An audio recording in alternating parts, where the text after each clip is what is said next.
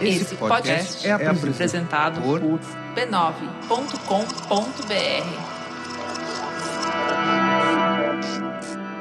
Oi? Último episódio da temporada começando, eu já tô com aquela saudade antecipada, mas logo, logo vem coisa boa por aí. Junto com esse episódio final, eu quero te entregar também mais uma dica de leitura. Dessa vez, do livro Tipo uma História de Amor, que recebeu o Stonewall Honor Award, mais importante prêmio de literatura LGBTQIA+. O autor, Abdi Nazemian, também é super premiado. Ele atua no cinema e participou da produção do filme Me Chame Pelo Seu Nome. Foi indicado ao Oscar tudo mais. É uma história que acontece no fim dos anos 80, em meio à epidemia de AIDS. Reza é um jovem iraniano que sabe que é gay, mas tem medo do que isso significa, porque tudo que ele conhecia, o que era dito, que a mídia mostrava sobre o universo LGBTQIA, estava diretamente relacionado à infecção do HIV. Então, lidar com a própria sexualidade também passava por lidar praticamente com uma sentença de morte. Até que Reza se apaixona por ninguém menos que o melhor amigo da namorada dele. Ele está em um relacionamento com Judy, mas é de arte, amigo dela e único menino assumidamente gay da escola que ele gosta mesmo. Diante do apaixonamento, além dos receios todos que já tinha, Reza agora também faz malabarismos para não magoar Judy, a namorada. Tipo uma história de amor, é da editora HarperCollins, patrocinadora desse episódio, e já tem adaptação para o cinema a caminho. Boa leitura. E claro, antes de começar, também tem uma dica para você ouvir. Depois de terminar aqui, vai lá dar o play no Budejo, podcast parceiro do Põe Estante na Rádio Guarda-Chuva. Depois de uma breve pausa, eles estão de volta com um episódio super especial e mega literário. São contos do confinamento, escritos por nomões e narrados por vozes maravilhosas. Recomendo muito. Agora, bora para nossa despedida? Este podcast é uma produção da Rádio Guarda-Chuva. Jornalismo para quem gosta de ouvir.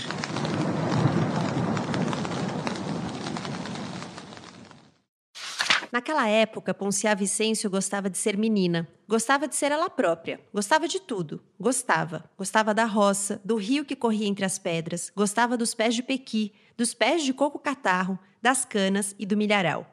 Divertia-se brincando com as bonecas de milho ainda no pé. Elas eram altas e, quando dava o vento, dançavam. Poncia corria e brincava entre elas. O tempo corria também. Ela nem via. O vento soprava no milharal, as bonecas dobravam até o chão. Poncia Vicêncio ria. Tudo era tão bom. Um dia, nessa brincadeira, ela viu uma mulher alta, muito alta, que chegava até o céu. Primeiro ela viu os pés da mulher, depois as pernas, que eram longas e finas, depois o corpo, que era transparente e vazio. Sorriu para a mulher que lhe correspondeu o sorriso. Quando contou sobre a mulher alta e transparente, a mãe não lhe deu atenção, mas Poncia notou que ela se assustou um pouco. Daí a uns dias, quando o pai chegou, ela escutou a mãe pedindo-lhe que cortasse o milharal. O pai argumentou que não era tempo de colheita ainda. A mãe insistiu. E quando Poncia Vicêncio acordou no outro dia, o milharal estava derrubado, as bonecas mortas pelo chão. Ela ainda olhou para os lados com esperanças de ver a mulher alta e transparente. Não viu. Tudo era um só vazio. Poncia chorou. Nunca mais ela viu a mulher alta, transparente e vazia, que um dia sorrira para ela entre as espigas de milho. Uma menina pobre que nasceu no interior e decide tentar a sorte na cidade, que troca o rio e o trabalho na roça pelas ruas e o trabalho doméstico, deixa para trás a mãe e o irmão, os que ainda restam vivos, e o trabalho que fazia no barro, criando, moldando, esculpindo. A história de Poncia Vicêncio carrega a história de seus ancestrais, dos avós, ex-escravos, do pai que deu continuidade ao trabalho nas terras dos brancos, mesmo sendo liberto, de vô Vicêncio que morreu entre uma crise de riso e de choro afogado pela loucura, e também dos que ainda estão vivos. A mãe Maria, avessa à ideia de vida urbana, e o irmão Luandi, que se conecta com a protagonista na busca por escrever novas narrativas. Poncia Vicêncio, o primeiro romance da mineira Conceição Evaristo, é tema desse episódio do Põe que já começou.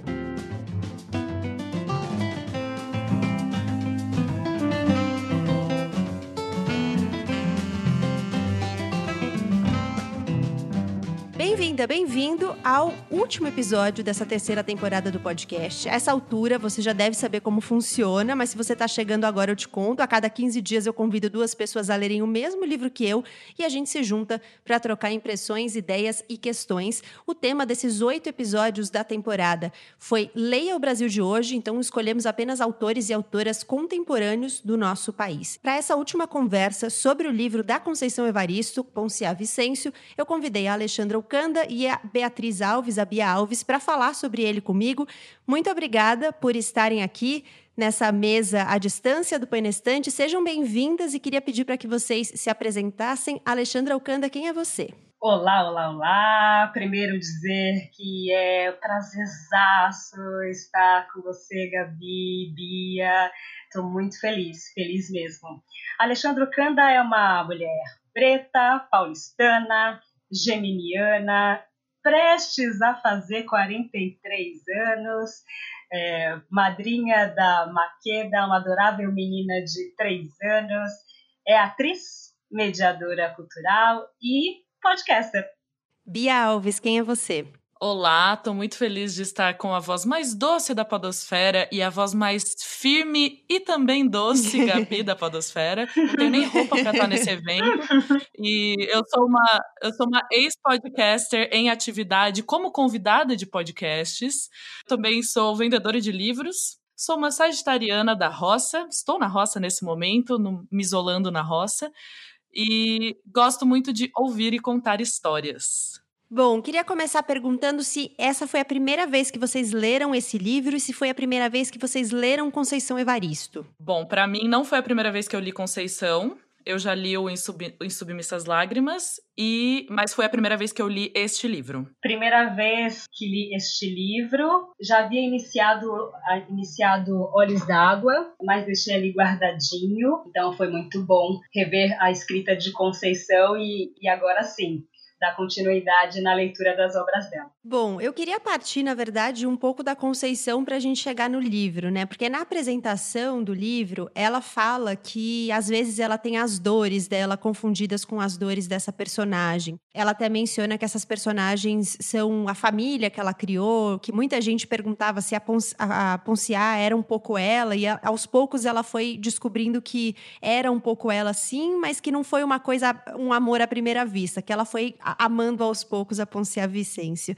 E aí eu queria partir dela porque a gente encontra, né, muitas vezes um conceito da Conceição. Ela criou o conceito da escrevivência, né? E aí teve gente até que já questionou se esse conceito tinha a ver com autoficção, que é uma coisa muito forte na literatura contemporânea, mas acho que é, é por outro caminho, né? Eu entendo a, a escrevivência um pouco como uma vivência coletiva e não só uma vivência individual, né? Então ela está falando falando, quando ela escreve, de uma vivência que é de muitas pessoas. Quando ela fala que a Ponciá, por exemplo, carrega a história dos seus ancestrais, carrega a história de um monte de gente que está no entorno dela, eu, eu entendo que isso um pouco é a escrevivência, de pessoas que também estão carregando vivências de outros, seus semelhantes, e que isso é colocado nas histórias. Então eu queria partir da Conceição e perguntar para vocês como é que vocês entendem um pouco esse conceito, como vocês acham que ele aparece aparece nesse livro? É, eu vou compartilhar que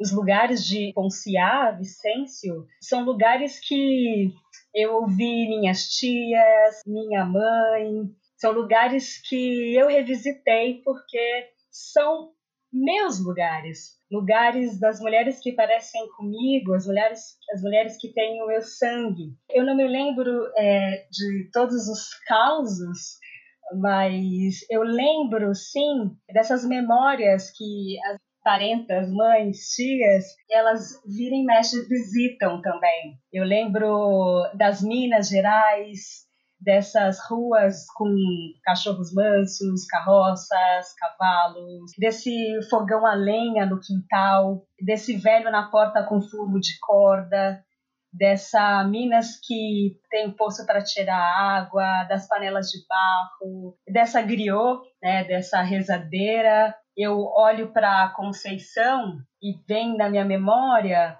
a minha tia Iracema, que sempre estava fazendo muitas coisas com as mãos e que cantarolava algumas coisas. me vem a minha bisa, e a minha voz deve estar um pouco trêmula agora, porque é muito emocionante, sabe? É, reviver essas, essas, essas memórias. Essa é escrevivência. Ela diz fundo sobre, sobre essas mulheres. Mulheres que viveram esse, esses lugares e mulheres que vivem esses lugares até hoje.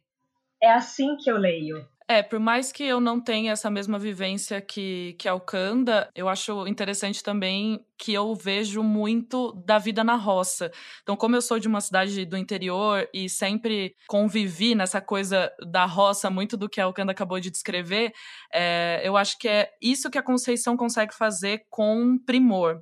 Eu não acho que a pessoa deve se achar representante de todas as vozes, mas são tantas histórias para contar e não são todas as pessoas que querem contar essas histórias, ainda mais pela forma escrita. Inclusive, até a Conceição diz né, que muito da escrita dela é influenciado pelas palavras que foram contadas para ela. Então, ela ia ouvindo as histórias e acrescentava aquilo na escrita dela, nas escrevivências dela. Então, eu, eu, penso muito nisso de como que a pessoa se torna uma a voz daquele povo ou a voz que represente um povo maior. Mas eu acho que não foi a Conceição que escolheu isso, foi um dom que ela teve. Ela até fala que as histórias escorrem dela, que é muita história para contar e acaba escorrendo dela.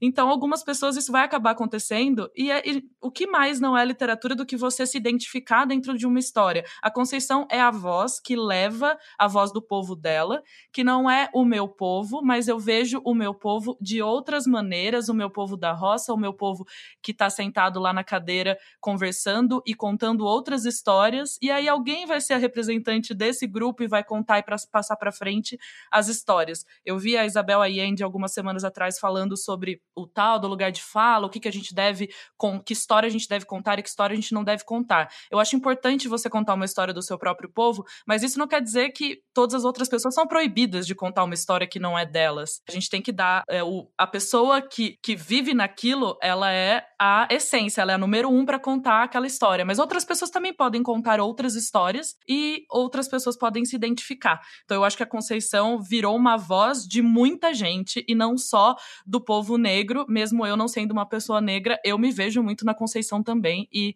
gosto de sentir as histórias dela. É, eu acho que é uma coisa de você pensar que uma história carrega várias histórias, né? Ainda que, obviamente, essas histórias venham mediadas pela pessoa que está contando. Então, obviamente, tem um filtro ali, né? Tem um olhar, não é uma história livre de questões pessoais mas é essa consideração de você, de você falar também com ecos em outras pessoas, né? Sim, acho que a Conceição ecoa em todo mundo que lê. É impossível você ler um livro da, da Conceição e não ficar ecoando essas palavras e, e querer que outras pessoas também leiam e passem para frente. Os dias passavam, estava cansada, fraca para viver, mas coragem para morrer também não tinha ainda. O homem gostava de dizer que ela era pancada da ideia. Seria? Seria. Às vezes sentia mesmo como se sua cabeça fosse um grande vazio, repleto de nada e de nada. Quando Ponciá Vicêncio resolveu sair do povoado em que nascera, a decisão chegou forte e repentina. Estava cansada de tudo ali: de trabalhar o barro com a mãe, de ir e vir às terras dos brancos e voltar de mãos vazias, de ver a terra dos negros coberta de plantações cuidadas pelas mulheres e crianças, pois os homens gastavam a vida trabalhando nas terras dos senhores, e depois a maior parte das colheitas serem entregues aos coronéis. Cansada da luta insana, sem glória, a que todos se entregavam para amanhecer cada dia mais pobres, enquanto alguns conseguiam enriquecer a todos os dias. Ela acreditava que poderia traçar outros caminhos, inventar uma vida nova, e avançando sobre o futuro, Ponciar partiu no trem do outro dia, pois tão cedo a máquina não voltaria ao povoado. Nem tempo de se despedir do irmão teve. E agora, ali deitada de olhos arregalados, penetrados no nada, perguntava se valera a pena ter deixado a sua terra. O que acontecera com os sonhos tão certos de uma vida melhor? Não eram somente sonhos, eram certezas. Certezas que haviam sido esvaziadas no momento em que perderam o contato com os seus. E agora, feito morta-viva, vivia. Eu escolhi esse trecho do início porque tem uma questão no livro que eu acho que vai permeando toda a história, apesar de não ser a questão central, que é a questão do gênero. Que nesse trecho ela fala que ela gostava de ser menina, né? Que ela gostava de ser ela própria. E em alguns momentos da história me chamou a atenção como ela vai pontuando, né, essa questão e ela vai dizendo que é mais fácil ser mulher por causa disso, é mais difícil ser mulher por causa disso. Então tem horas que ela acha que é bom ser mulher, tem horas que ela acha que não é bom ser mulher. Vocês foram notando essa nuance também? Eu acho que à medida que ela que é, ela vai adultecendo, né, é que ela vai gostando ou não de ser mulher, né? Porque essa, esse primeiro momento de vida tem um encantamento, né? Tem as coisas, tem as coisas da roça, né? Tem ali a mãe e o irmão e, o pai, né? E à medida em que ela vai adultecendo, ela vai é, se distanciando, né, para as questões muitas da vida dela, dessa desse seio familiar, né? E eu acho que é que é aí que, que ela vai desgostando também dessa dessa vida, né? Por conta desse vazio que cada um deixa no coração dela, né? Porque ela não tá sendo tão ativa também quando ela é criança, ela tá sendo a filha que ajuda a mãe e que trabalha no barro enquanto o irmão e o pai saem trabalhar. Então ela gosta de ser menina também, eu imagino, né? Porque ela não tem que sair trabalhar na terra dos brancos, ela pode ficar fazendo a arte dela, pode ficar no rio ela gosta tanto do contato da natureza, e aí quando ela vai se relacionar na vida adulta com um homem e toda a questão de que ela não consegue engravidar, isso vai entristecendo ela, e eu acho que é o momento que ela vai deixando de gostar de ser mulher também, né? Sim, e isso que você falou, né, de o pai e o irmão saírem para trabalhar, que é uma coisa tão forte no livro, né, porque tem uma divisão geográfica mesmo no livro entre as terras dos brancos e as terras dos negros, e ela vai falando, ela tem uma mágoa mesmo, né, de, do que aquela terra dos brancos representa pela história pessoal, pela história da família dela diretamente e pelas situações a que os familiares, os ancestrais dela foram submetidos naquelas terras que são situações de muita, muita, muita violência, né? Ela descreve algumas delas com muita violência. A situação é uma divisão geográfica que existe até o momento, não é mesmo?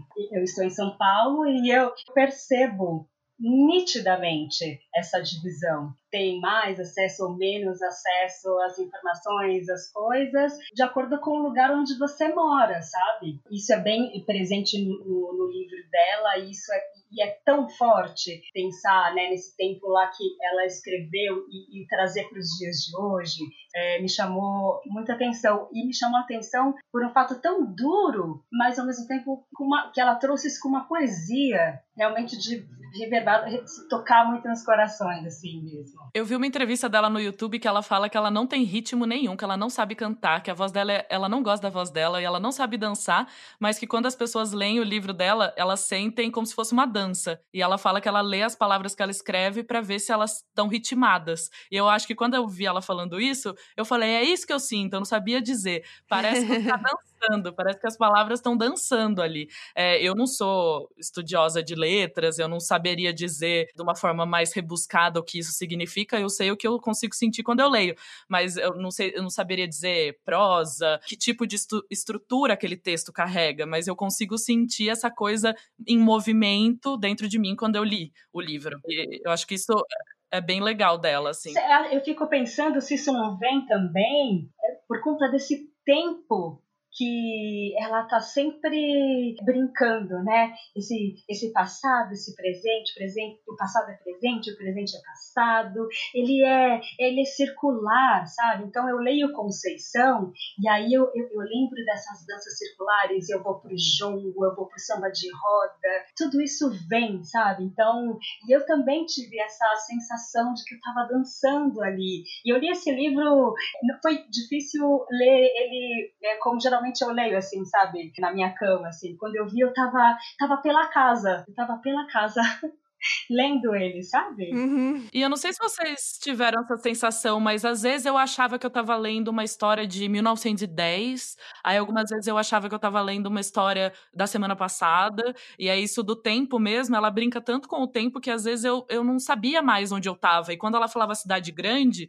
eu ficava imaginando São Paulo, e aí como eu sou do interior, eu ficava, ah, a aldeia é a roça, e aí a cidade grande é São Paulo. Aí eu falei, não, mas isso pode ser em qualquer momento, em qualquer tempo, em qualquer localização do Brasil. E eu acho que ela, o livro dela, ele é tão curtinho, com tão as frases tão curtas, o livro é curto, os capítulos, mas eu acho que você a sua cabeça não, não fica nessa coisa curta, ela vai embora. E aí eu já não sabia mais o que, que eu estava interpretando daquilo, onde eu estava, o que estava acontecendo. Eu não sei se vocês tiveram essa sensação também. É, eu acho que tem mesmo uma brincadeira grande com o tempo, e eu acho que tem uma personagem que é a mãe da Ponciá, a Maria, que é uma personagem que tem um respeito pelo tempo. E aí é, ela brinca, eu acho que com essa, essa definição do tempo de dois jeitos, né? O tempo cronológico mesmo e o tempo da vida, o tempo das coisas, o tempo dos processos, o tempo das elaborações. E eu acho que a Maria é uma personagem que tem esse respeito por esse tempo, o tempo de que as coisas aconteçam como elas têm que acontecer. É, isso fica muito claro, esse respeito da Maria. Aliás, um salve às Marias, a Maria Helena, minha avó, a Maria de Fátima, minha mãe, e as Marias, minhas tias. Maria, ela tem um respeito ao tempo e a gente nota esse respeito quando a, a, gente vê a conversa dela, né, com, com a griot, a Cainda, né, e é tão lindo, eu destaquei isso, assim, um amarelo, ouro, aqui no livro. Bom, espero que vocês não se assustem, porque sim, eu sou dessas, eu, eu vou marcando o livro. Faz você muito bem. E ela diz: humano, é, nessa conversa tem. Posso ler? Pode, claro. O humano não tem força para abreviar nada. Não vê a semente? A gente semeia e é preciso esquecer a vida guardada debaixo da terra.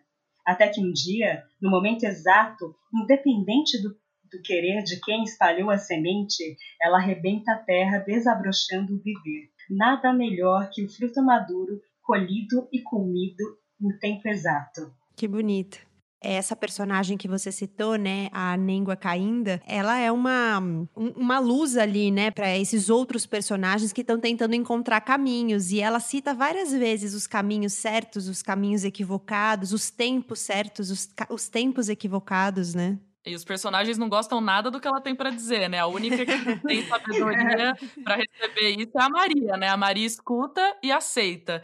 A Ponciá escuta, o Luandi escutam e ficam revoltadíssimos, né? Porque ninguém quer esperar o tempo das coisas se resolver. Eu, que sou uma pessoa ansiosa, eu, eu me vi ali perfeitamente de eu não quero esperar o tempo certo, eu quero sentir isso agora, eu quero encontrar minha irmã agora, eu quero encontrar minha mãe agora, eu não quero esperar o momento certo, eu quero saber o que é a herança da Ponciá eu não quero esperar. E eu fiquei o livro todo assim. Eu não quero que ela me fale que eu tenho que esperar. Eu quero saber que herança é essa. Eu quero que eles se encontrem. E eu ficava uhum. com essa ansiedade. Eu acho que eu preciso aprender muito com Maria a saber a hora certa das coisas.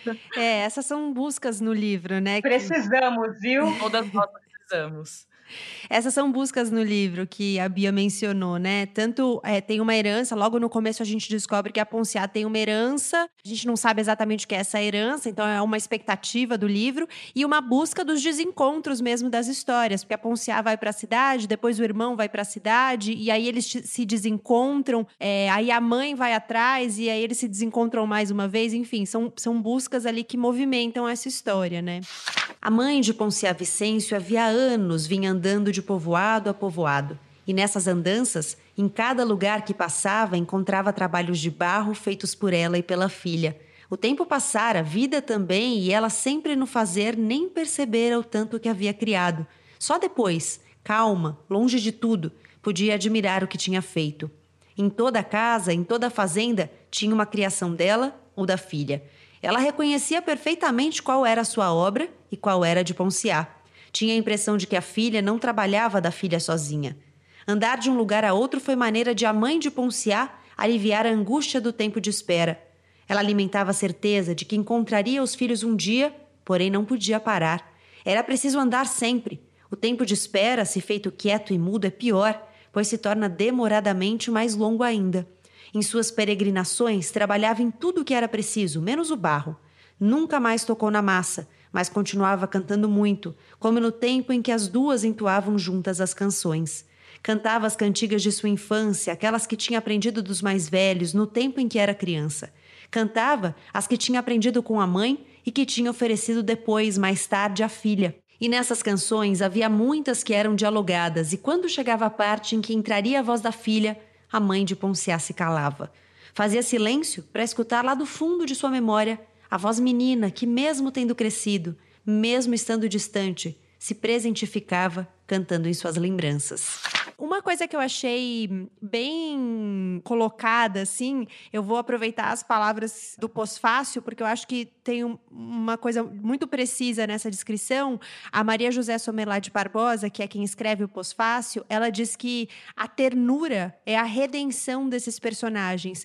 Eu achei isso tão verdadeiro. Eu acho que vocês falaram até um pouco disso na fala de vocês, de outro jeito, né? Mas eu acho que é isso, assim, são personagens que vão buscar algo e no final é o afeto, é a ternura que vai fazer com que eles tenham algum grau de redenção, né? Eu acho que, para mim, além da ancestralidade, ficou muito essa coisa da família, né? Porque eles ficam se buscando o tempo todo de se encontrarem e como isso é importante. E onde mais você vai encontrar ternura se não com os seus, com a sua família, com, com as pessoas que te amam e que você ama?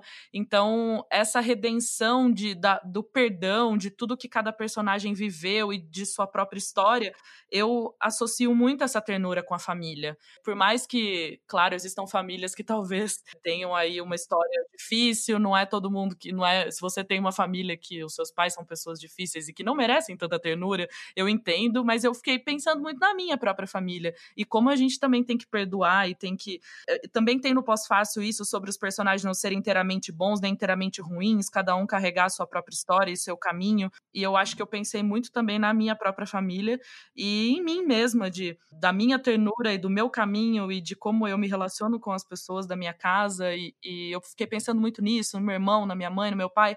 Eu acho que é uma coisa que carrega muito o livro para mim, assim. Eu, eu pensei muito na minha família de sangue, porque já nessas nas primeiras páginas, fui lá para o Triângulo Mineiro, eu fui lá para Uberaba, nitidamente eu fui transportada lá para a Vila Santa Catarina, na casa da da minha bisa Leontina e revivi ali to, to, todos os, os, momentos da minha infância.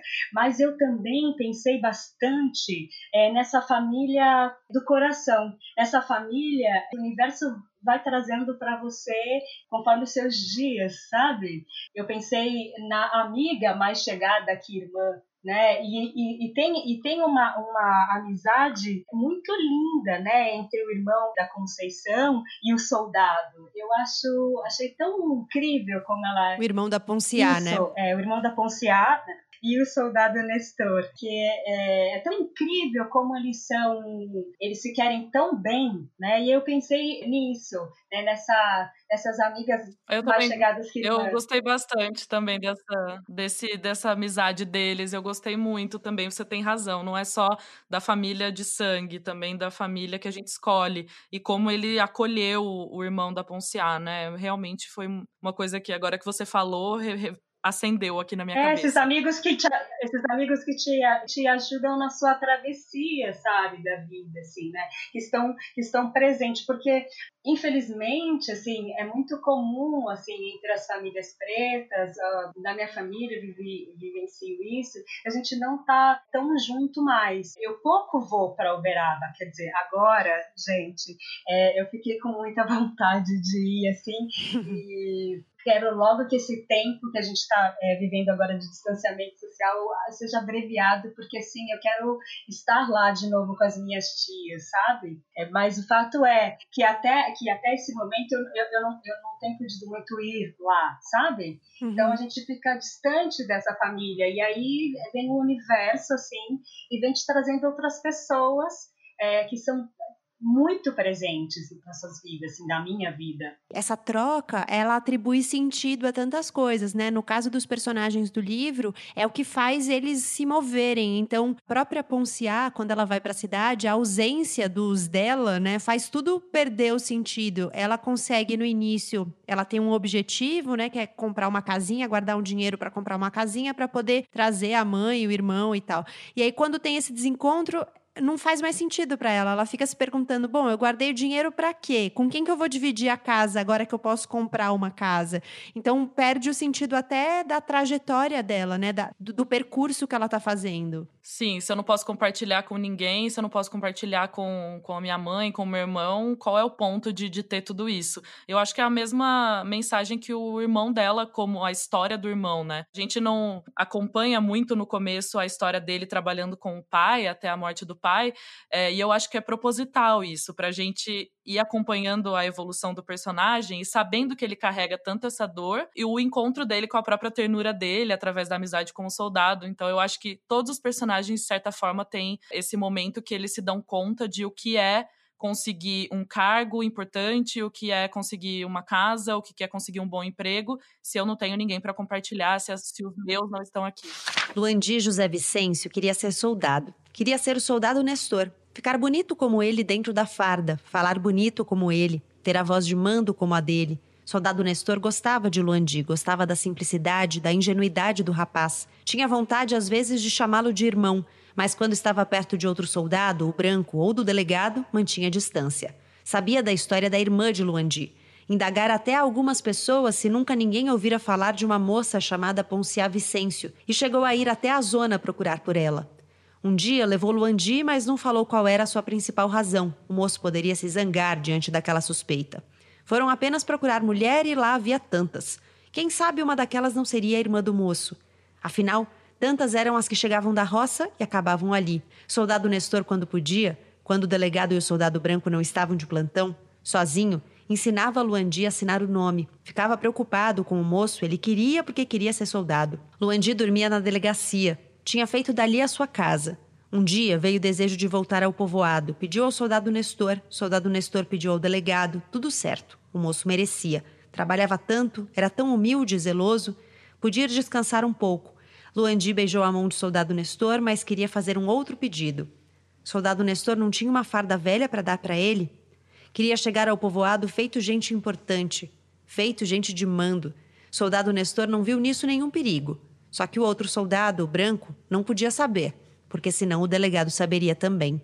Tinha sim uma farda velha surrada lá no armário, mas não poderia dar a arma e nem o porrete. Ele podia ir de soldado, mas de mãos vazias. Esse soldado é super importante, inclusive, porque ele traz uma nova perspectiva de identidade para o irmão da, da Ponciá, né? Porque o, o, soldado é negro também, e ele fala: é nesse momento que eu percebo que na cidade, negro também mandava. Então, o soldado, além de de tudo, né? Além de ser um acolhimento para ele, de ser um, uma amizade genuína, ele é uma nova possibilidade também. É o soldado, ele é parceiraço, né? Ele tem é, conversas. A gente não sabe se Luandi tinha esse tipo de conversa com o pai, né? Porque não é isso, a gente não sabe muito da relação dos dois, né? Os assuntos mais profundos, mais escondidos, assim, do Andir, a gente vê com esse soldado, né? É, eu acho que ele é a própria representatividade, né? Eu acho que lá na Terra dos Brancos, ele trabalhava com o pai, era basicamente a mesma escravidão de anos antes. Quando ele encontra o soldado, parece que ele separa essa coisa do trabalho quase escravo para os brancos, e aí, de repente, a representatividade do outro lado, do que é mandar, do que é ter um, um trabalho que para ele é muito mais digno do trabalho que ele teve com o pai. E eu acho que, de certa forma, essa minha interpretação livre é, é também uma redenção do próprio pai, né? Ah, então eu quero ser melhor do que meu pai, eu, eu não quero trabalhar naquela situação, eu quero não só a questão de mandar, mas a questão de firmar que, que ele está se tornando algo muito maior do que o pai dele ou o povo que ele deixou para trás. Eu acho que ele fica com isso na cabeça e entendendo o que que isso, essa relação diz para os dois, né? Eu, eu gostei bastante da, da evolução do personagem do Luan Di e eu acho que o, o, o soldado tem ali o, papel perfeito, assim, de, de fazer com que ele chegue no, nos resultados um pouco mais rápido. É, o Luandi, ele tem uma coisa muito bonita do livro, é no encontro da, com a Ponciá, né, no encontro de vida dele com a Ponciá, que, que isso vai ficando claro para ele, mas ele tem uma busca por saber ler e escrever, e ao longo da história ele vai aprendendo a ler e escrever. E aí você vê como é uma, uma questão de apropriação mesmo, você vê que ele está na busca de poder escrever a própria história e também a história dos seus, que essa é uma coisa que a personagem que a gente citou antes, né, a Nengua Cainda, dá de dica para ele, né? Fala que ele tá no caminho errado porque não faz sentido ele ter voz de mando, e aí falando não da escrita, mas da posição dele, se ele não levar a voz dos irmãos com ele, se a voz for dele sozinho. Mas eu achei muito bonito esse processo de apropriação da narrativa, sabe? Da palavra mesmo. Então você tem uma trajetória no livro que é a busca pela palavra. É, eu, eu acho é, esse trecho, acho que é esse que eu destaquei aqui também, e diz: Descobria também que não bastava saber ler e assinar o nome. Da leitura era preciso tirar outra sabedoria, era preciso autorizar o texto da própria vida, assim como era preciso ajudar a construir a história dos seus. Uhum, isso. Não, incrível. É, a, ele continua: a vida era um tempo misturado do antes, agora, depois e do depois ainda. A vida era uma mistura de todos e tudo dos que foram, dos que estavam sendo e dos que viriam a ser. Sim, eu achei, eu achei esse caminho dele, assim, esse processo maravilhoso, sabe? E eu tenho pensado a leitura cada vez mais nesse sentido. Eu acho que a leitura nos traz milhares de coisas, né? Mas entre essas milhares de coisas, ela nos traz a possibilidade de conhecer mais palavras e não as palavras como um amontoado de letras, mas as palavras como possibilidade, como uma, um caminho para você construir e se apropriar da sua própria história, né? Como você quer contar o que você vive, o que você experimenta, o que você, enfim, todas as suas vivências, como é que você quer colocar isso para fora? Não precisa ser necessariamente no papel. Eu acho que a leitura é algo que nos agrega isso também, né? Eu, pelo menos, tenho pensado cada vez mais nesse sentido. É, eu, quando é, é, eu li esse trecho, eu fiquei pensando muito lá naquele texto do Jorge La Rosa Bondia, acho que é assim que se diz, notas sobre a experiência e o saber da experiência. Ele diz lá que ele crê no poder das palavras, né, na força das palavras, porque ele crê que as palavras fazem coisas com com ele. Sim, eu acho que não só da palavra, como você mesmo disse, da palavra escrita, né? Como o que a gente está fazendo aqui, né? Gravando um podcast, como tem pessoas que realmente não vão conseguir se expressar através da escrita. Ou eu tenho, por exemplo, a minha avó adora contar histórias, a minha avó que faleceu também adorava contar histórias, e elas nunca iam querer escrever essa história delas, mas foi através da eu escutando a história delas que talvez eu possa usar a minha voz num podcast, ou eu possa escrever alguma coisa, e aí a leitura, que eu também também tenho pensado muito no papel da leitura na minha vida e como isso constrói a minha história e o que, que eu vou levar para frente disso. Eu acho que eu, como vendedora de livros, penso muito nisso também na minha profissão, que é também levar histórias para outras pessoas. E é interessante pensar nisso, né? Como é, eu também vi um, uma escritora dizendo que é como você contar uma piada, né? As mesmas pessoas podem contar a piada e você vai rir com uma pessoa contando, talvez não vai rir com a outra pessoa contando, né? Então pode ser que o conteúdo seja o mesmo, mas ele tem sentimentos sentimentos diferentes que a pessoa que está contando vai passar. Eu acho que a Conceição sabe passar a história de, um, de uma maneira que eu até acho que é um tal de realismo fantástico aí, realismo mágico que a gente vê tanto nos, nos escritores da América do Sul. Eu acho que é um artefato também para fazer com que a contação de história seja diferente. É, e a gente mencionou a questão da palavra escrita, né? Acho que vale pontuar aí que a literatura da Conceição é uma, uma literatura que nasce muito na oralidade, né? Ela é fundada totalmente na palavra escrita, mas ela nasce muito na oralidade. A Conceição tem uma frase dela que eu até marquei aqui, porque tenho pensado sobre esse processo da escrita, né? E ela fala que a literatura é a oportunidade que você tem de se agarrar à vida. E ela diz também que escrever é uma forma de sangrar e que a vida é uma sangria desatada. Acho isso bem bonito. É, ela fala que quero escrever a ficção como se eu estivesse escrevendo a realidade. Eu também acho bem legal isso. E ela fala: Eu minto? Eu minto sim, eu minto muito. eu acho que é, que é importante mentir e construir a, a, realidade. E ela, quando ela vai falar isso dela mentir, ela já logo depois fala: Eu não perco de vista que eu estou trabalhando com a arte da palavra. Então ela é como se ela estivesse se desculpando e falando: eu não perco em vista que eu estou fazendo isso, mas eu minto porque é importante para eu poder contar minha história. Um dia, Ponciá juntou todas as revistas e jornais e fez uma grande fogueira com tudo. De que valia ler? De que valia ter aprendido a ler? No tempo em que vivia na roça, pensava que quando viesse para a cidade, a leitura lhe abriria meio mundo até o mundo inteiro. Agora nada lhe interessava mais nas notícias. O deputado podia morrer afogado na fossa, a mulher dele poderia dar 30 facadas nas costas do prefeito, o menino podia desviar verbas da prefeitura, o pedreiro podia ficar nu no carro trocando carícias com outro deputado. O mundo podia virar de cabeça para baixo, que pouca diferença faria. Que ela pouco se dava, que ela pouco se dava. Ponciá gastava a vida em recordar a vida. Era também uma forma de viver. Às vezes era um recordar feito de tão dolorosas, de tão amargas lembranças que lágrimas corriam sobre o seu rosto, outras vezes eram tão doces, tão amenas as recordações que de seus lábios surgiam sorrisos e risos. A mãe e o irmão eram sempre matéria de sua memória. Tanto tempo já tinha se passado. Quando se encontrariam juntos os três? Parte de sua vida era o desejo para que isso acontecesse porém nada fazia a não ser ficar ali, calma, sentada, quase inerte. Era preciso esperar. E era isso que ela estava fazendo havia anos. Fazia o que suas forças lhe permitiam. Só lhe era possível esperar. Para a gente conhecer um pouquinho mais da Conceição, rapidamente, o Poncia Vicêncio, eu falei no início, é o primeiro romance da Conceição Evaristo.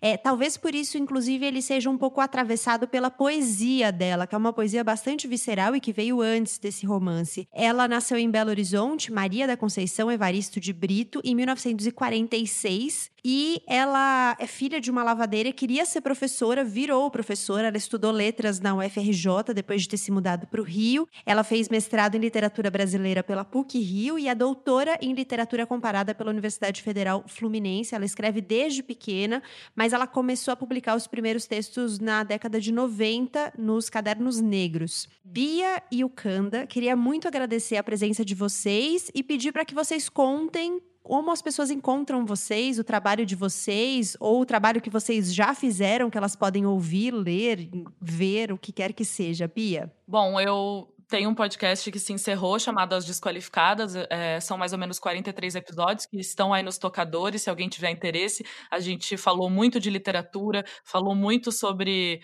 a mulher em si, a, o papel da mulher na sociedade, como que a gente se enxerga, sempre com convidados, numa conversa bem divertida. Então, se você quiser aí ouvir assuntos diversos, com muito humor e sem muitos filtros, o, As Desqualificadas estão aí nos tocadores. É, eu tô no Twitter aí como Tweets da Bia, no Instagram como Fotos da Bia com dois Is. Gosto muito de fotografia, tô sempre aí tentando clicar as minhas andanças por esse continente latino-americano onde eu vou vender meus livrinhos. E é isso. A Alcanda gosta muito da prosa do tete a tete, do cafezinho, pão de queijo brigadeiro, mas como a gente não está podendo se encontrar nesse momento, e eu, eu acredito que esse tempo vai passar rapidinho, mas enquanto não passa, pode me encontrar uh, na rede onde eu sou mais ativa, que é o Instagram, no arroba Alexandra Ucanda e no arroba Almerindas Underline. Esse é o meu podcast com, uma, com minha parceira ancestral, Lena Roque. Lá é literatura preta e tudo mais que couber na voz. Nós dra dramatizamos contos, cordéis, poesias. Muito bem, recomendo os dois, tá? Vou fazer aqui o endosso dos dois podcasts, o Desqualificadas e o Almerindas. E no Instagram do Almerindas também recomendo que vira e mexe tem uns trechinhos declamados ali que são maravilhosos. São as nossas pílulas de boas palavras, pílulas de poesia, de cordel, de o que quer que seja ao longo do dia, ao longo da semana. São muito bem-vindas. Então, agradecemos o conteúdo produzido. Eu quero minha vida narrada por Ukanda. Quero que, ela, quero que é? ela seja, quero que ela seja a voz dentro da minha cabeça, aqui dizendo: Beatriz acordou. Quero Ukanda narrando a minha vida dia a dia. Parece uma ideia viu? mesmo maravilhosa. Fiquei coradinha aqui, viu? gratidão, querida, gratidão mesmo. Bom, Poncia Vicêncio da Conceição Evaristo, é publicado pela Palas Editora e tem 118 páginas. Calma, calma, ainda não é hora de ir embora. Você está sentada? Está sentado? Então senta e prepara o coração. Eu sou Conceição Evaristo, autora do livro Poncia Vicêncio e eu quero agradecer pela deferência com essa obra, por ter lido e por ter comentado. Nossa, não tenho nem roupa. Eu é quem agradeço, Conceição, pelo livro, pelo seu trabalho e pela oportunidade de te ouvir aqui no Põe Estante. Muito obrigada. E eu queria começar te perguntando sobre o que você diz na abertura do livro, que a Ponciá tem muito de você e eu queria saber em que medida esses personagens são uma espécie de família. É uma espécie de família, mas de família, de família coletiva, né? De pensar essa família como as famílias oriundas ou as famílias que nasceram, né, que cresceram, que se formaram, melhor dizendo, essas famílias que se formaram experimentando esse processo, né, o, o que tem na sua história o, o processo que foi o processo de escravização dos povos africanos e seus descendentes no Brasil. Então, Ponciá Vicêncio é, nasce dessa experiência histórica, nasce dessa memória histórica, é uma, é uma ficcionalização que tem justamente esse mote, né? esse processo de, de escravização dos povos africanos e seus descendentes no Brasil. E é uma família que você gosta de revisitar? Sim, sem sombra de dúvida, né? É revisitar a, a história e a memória negra brasileira. É revisitar e escrever essa história de uma maneira que essa história não foi contada ainda, né? Ou se foi contada, deixou lacunas, né? Ou foi estereotipadas por narrativas que observam esses núcleos, que observam esses núcleos familiares, que observam a coletividade negra a partir de um olhar de fora, de um olhar de quem observa somente, mas de quem está distanciado de qualquer vivência. E ainda sobre isso, como são as suas relações com essa história, com essa família? É uma relação de afinidade é, muito grande, né? Porque é esse tipo de família, são essas experiências familiares, né? Que as famílias negras, de um modo geral, vivem, né?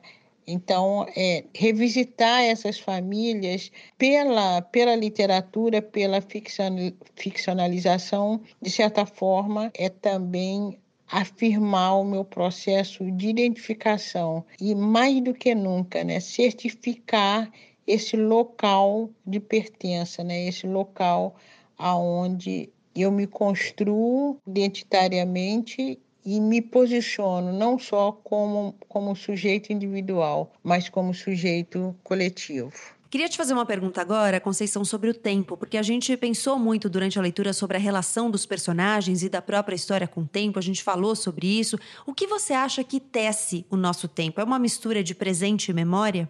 Olha, eu acho que o que rege, né, o que tece o nosso tempo é uma mistura, assim, uma mistura de presente e de memória. E por que de memória? Porque se tratando da memória da escravização dos africanos e seus descendentes no Brasil, é uma memória que a história oficial tentou apagar ou tentou escrever de uma outra maneira. E que a literatura também, quando, quando cuida dessa memória, quando traz essa memória, traz essa memória também, ou traz uma memória de, uma, de um constante sofrimento, como se os povos africanos e seus descendentes não tiveram capacidade de reação, de, de organização, ou então esquecem essa memória, né? É até irônico dizer esquecer essa memória, mas tanta história oficial colocando entre aspas, esquece também essa trajetória, a saga dos africanos e seus descendentes é, no Brasil. E lidar com essa memória, né, trazer essa memória para a literatura, na verdade, é, é estar até dentro do, de uma situação contemporânea, porque o passado da escravização dos africanos e seus descendentes no Brasil, esse passado ele é um passado presente, na medida que esse passado ainda está aí comprometendo esse presente, né? De certa forma, as situações que vivemos hoje em dia tem muito, ela está muito relacionada com o passado, né? Ah, todo o processo de escravização, o processo de libertação entre aspas, que foi dado, né? Essa libertação que foi dada entre aspas aos africanos. Então, esse, esse passado nosso, esse passado, ele não foi esgotado. Agora, se pensa também é, no futuro, né? mas é um futuro que está aí comprometido por um presente, porque se esse presente é um presente que nos dá ou que nos coloca é, em uma situação ainda é, de carência, pensar o futuro, antes de tudo, tem que se resolver esse presente, porque se não se resolve esse presente, o nosso futuro também pode não ser muito promissor. Você acredita que a literatura é uma das formas de a gente carregar um pouquinho das pessoas que vieram antes de nós? A literatura pode ser esse espaço de contato e até de reverência à nossa ancestralidade?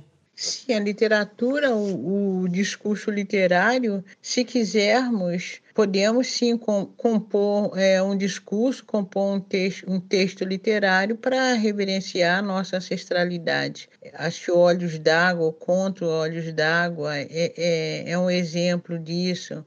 O, o conto que finaliza também o livro Olhos d'Água é o penúltimo conto, é a Ioluá, a alegria do nosso povoado. Poxa Vicêncio também é um, é um romance que destaca, né, que reverencia, que lida com a nossa ancestralidade.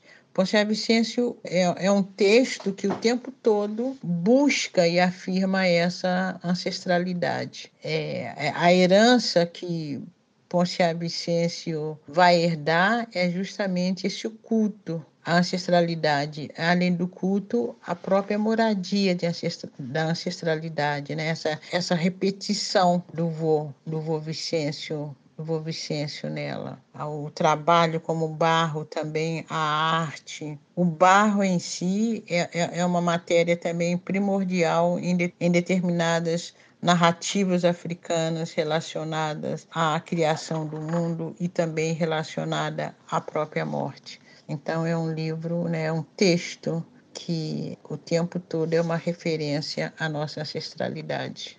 Por fim, queria te perguntar o que eu tenho perguntado a todos os autores e autoras que passam por aqui: em que você está trabalhando agora?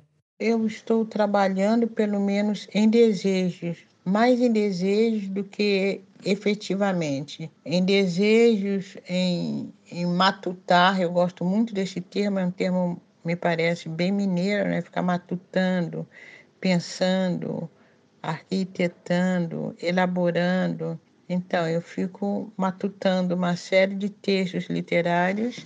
O que está mais encaminhado, mesmo assim falta muita coisa, é o livro Flores de Mulungu, que também é um texto, é um romance em que a ancestralidade vai estar presente também de várias formas nas celebrações, nas festas, na recuperação da história dos, dos africanos desde os navios negreiros. Então, esse é um texto que eu queria muito estar trabalhando agora, que é Flores de Mulungu. Tem também textos teóricos que eu que eu comecei a ler, mas está muito. No princípio, essa leitura, eu, é, que é ler texto de, de escritoras mulheres contemporâneas e tentar depois fazer um trabalho crítico sobre esses textos. Estou trabalhando também muito em desejos, já peguei várias vezes, mas também não consegui chegar a um caminho final. É um rap. Eu quero fazer um rap para oferecer para essa geração aí, que é uma geração de netos e bi, netos, bisnetos, e que estão, são bastante potentes e que têm uma diferença, eles têm uma diferença, essa geração tem tido uma diferença muito grande para comigo, para com o meu trabalho, então eu queria oferecer para eles um rap, mas é difícil, é difícil, não é fácil, pelo menos para mim não é fácil escrever esse rap, mas tudo isso está muito mais em termos de desejo do que em termos concretos de realização. Na verdade, a pandemia, né, a pandemia, a quarentena me imobilizou muito, né? Imobilizou todos nós, na medida de quem pode ficar em casa fica, mas viver esse processo de reclusão que é indicado e que somos e que temos de fazer, temos que fazer sim, porque lá fora existe uma, um, uma pandemia, existe um perigo que nos espreita, é totalmente diferente do que você parar, porque quis parar ou parar para escrever. Então, essa quarentena, esse processo de reclusão não tem sido muito benéfico para um processo de criação, pelo menos para mim. É, acho que para muita gente. Aliás, sobre isso eu recomendo um texto da revista Piauí, edição de julho, em que a Leila Guerreiro conta como a pandemia tem afetado o trabalho de vários escritores e escritoras latino-americanos. Chama A Palavra e o Vírus. Conceição, muito, muito obrigada por ter topado participar do Põe. Uma honra te receber aqui. E agora sim, cara ouvinte, caro ouvinte, depois dessa entrevista valiosa, a gente chega ao fim. Esse é o último episódio da terceira temporada, Leia o Brasil de hoje. Foi um prazer ter caminhado até aqui aqui com você. Agora a gente faz uma pausa breve para preparar as próximas leituras, planejar a temporada seguinte. Enquanto isso, eu espero você no arroba no Twitter e no Instagram para a gente continuar trocando figurinhas e leituras. Passa também na arroba guarda-chuva pod nas duas redes sociais para ouvir os outros podcasts da primeira rede brasileira de podcasts exclusivamente jornalísticos, que a produção por lá continua a todo vapor. Tem muita conversa boa toda semana. Obrigada pela sua companhia em mais uma temporada. Eu sou a Gabriela Maier, cuido da produção, do roteiro, da edição do Põe. A mixagem de som é do Vitor Coroa e a capa do episódio é do Arthur Maier. A gente se encontra em breve. Enquanto isso, boas leituras por aí. Até já!